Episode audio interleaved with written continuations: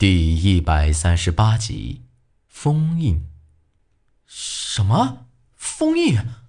这镇子里每次死一个娃，我这里就出来一个血点，这算哪门子的封印啊？我真有点觉得，这八字里是在胡说了。虽然我不太懂啥玩意儿封印，但这东西和符咒差不多。我爹不就是把自己……和那个女人给封印在了大槐树底下吗？说白了，都是一种镇压邪祟的手段。可我这算咋回事啊？就算这是封印，之前怎么出现？偏偏死一个娃，出现一个点儿。八子里摸了摸自己那半个下巴，意味深长地看了看我。这封印非同一般呐！你能活下来，全靠他了。他这么一说，我倒是想了起来。那个凌云的女人说我的命是他给的，难道这封印也是他设下的吗？要真是这样，这封印肯定就是为了镇压。我身子里头的那股子邪力了，难怪韩半仙那么惧怕那女人，还有苏青木，好像也很像怕她一样。凌云，到底是啥来头？这也太神秘了点吧！一想到当时韩半仙看到那女人的情景，我心里总觉得有些不大对劲儿。他们的对话听起来没头没尾的，说啥子时间到了别忘了之类的。当时我还差点被弄死。现在仔细一想，那女人倒像是和韩半仙一伙的，两人之间一定有啥子交易。是了是了，从那凌云的女人来过之后，韩半仙。就把我和苏丹晨给支开了。等咱们回来，就出了这么一档子事儿。可他为啥子要让我活着？还有这封印。苏青木当时也说，让韩半仙带着我一定要找到那凌云的女人。可这到底是啥玩意儿啊？仙人板板的！我在心里头咒骂了一句。这事儿是越想越不明白了。总之，我认定那个女人也不是啥好人。我又问起八子里，可他一口咬定没听过，更莫说见过了。看他的样子，倒绝对不是在说谎。哼，就算只是封印。可那些娃娃的死是韩半仙为了续命，和这东西有什么关系啊？依我看呢，肯定是那凌云的女人搞的鬼，指不定咱们要找大祭司就是她了。我有些气不过，踢了一脚地上的石子，能让韩半仙都跪下呀？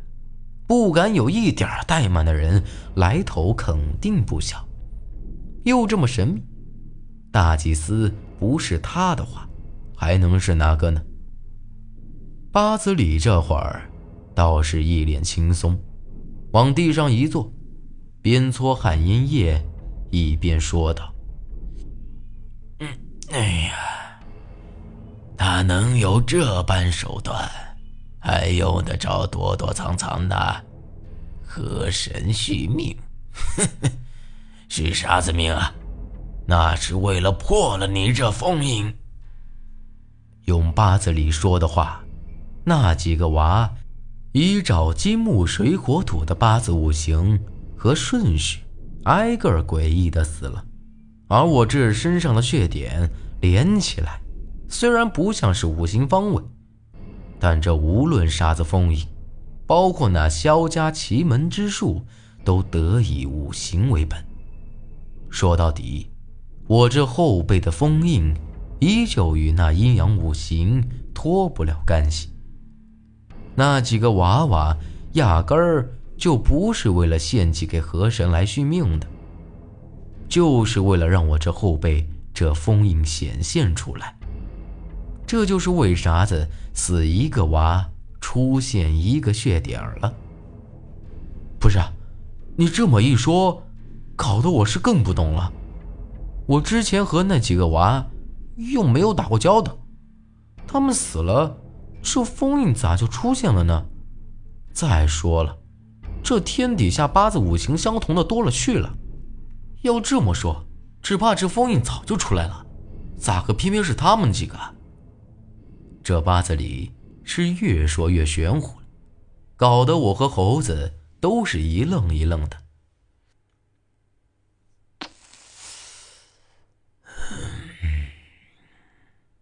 摄魂关。八字里吧嗒了一口烟，慢悠悠的说道：“摄魂关。”我和猴子异口同声的问道：“只晓得韩半仙有一口聚魂关，这咋个还突然冒出来一个摄魂关了呢？”八字里吐了一口浓烟，整张脸被烟雾这么一扑。更多了几分渗人，那几个娃娃都没敢拿正眼看他。这寒门诡异之术，我虽然没能亲眼见过，但也听过不少。没点真本事，哪能称得上诡异这名头啊？又咋个能成为四门中的一门？那老东西。让你躺的不是啥聚魂棺，应该就是传闻中的摄魂棺，为的不是救你的命，是要把你那婆姨的一缕魂给弄走。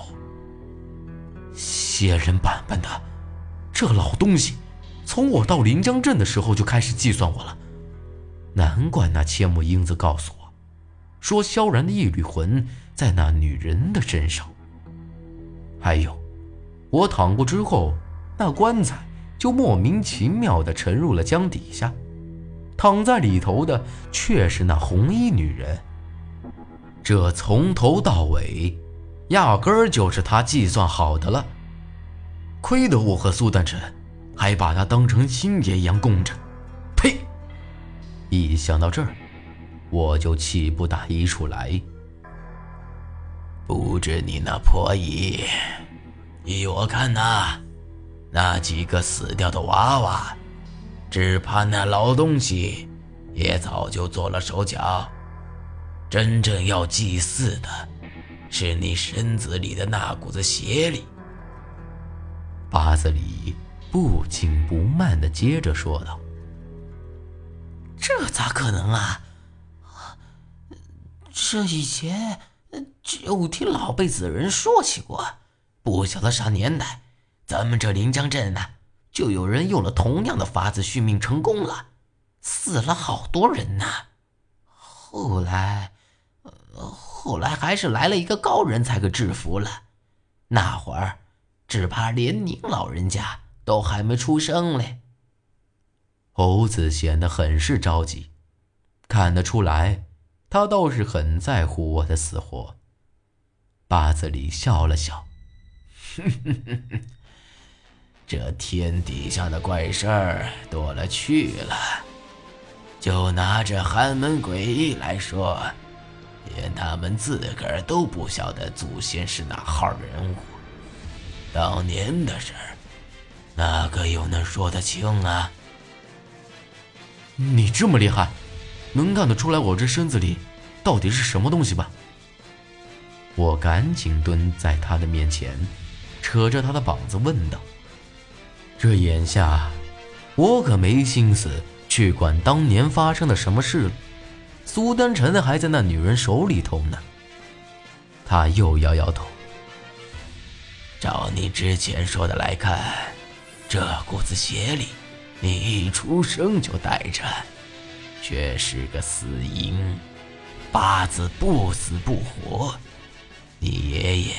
再用青铜棺把你给埋喽！哎，只怕连你爷爷都没能看得出到底是啥来，更莫说是我了。只晓得这股子力量邪得很，不是一般的妖邪之力。不过你能活着，除了封印，也离不开这股子邪力。不是啊，您这么一说，又把我给搞糊涂了。这都啥乱七八糟的呀？咋个我还离不开这东西了？这八字里的话，是越来越难懂了。他看着我，呵呵一笑，磕了磕烟袋。哼哼死人哪里还有魂？这东西就和你的魂差不多。那陈老狗当年就是不晓得用了啥法子，唤醒了你身子里的东西，你才从青铜棺里爬了出来。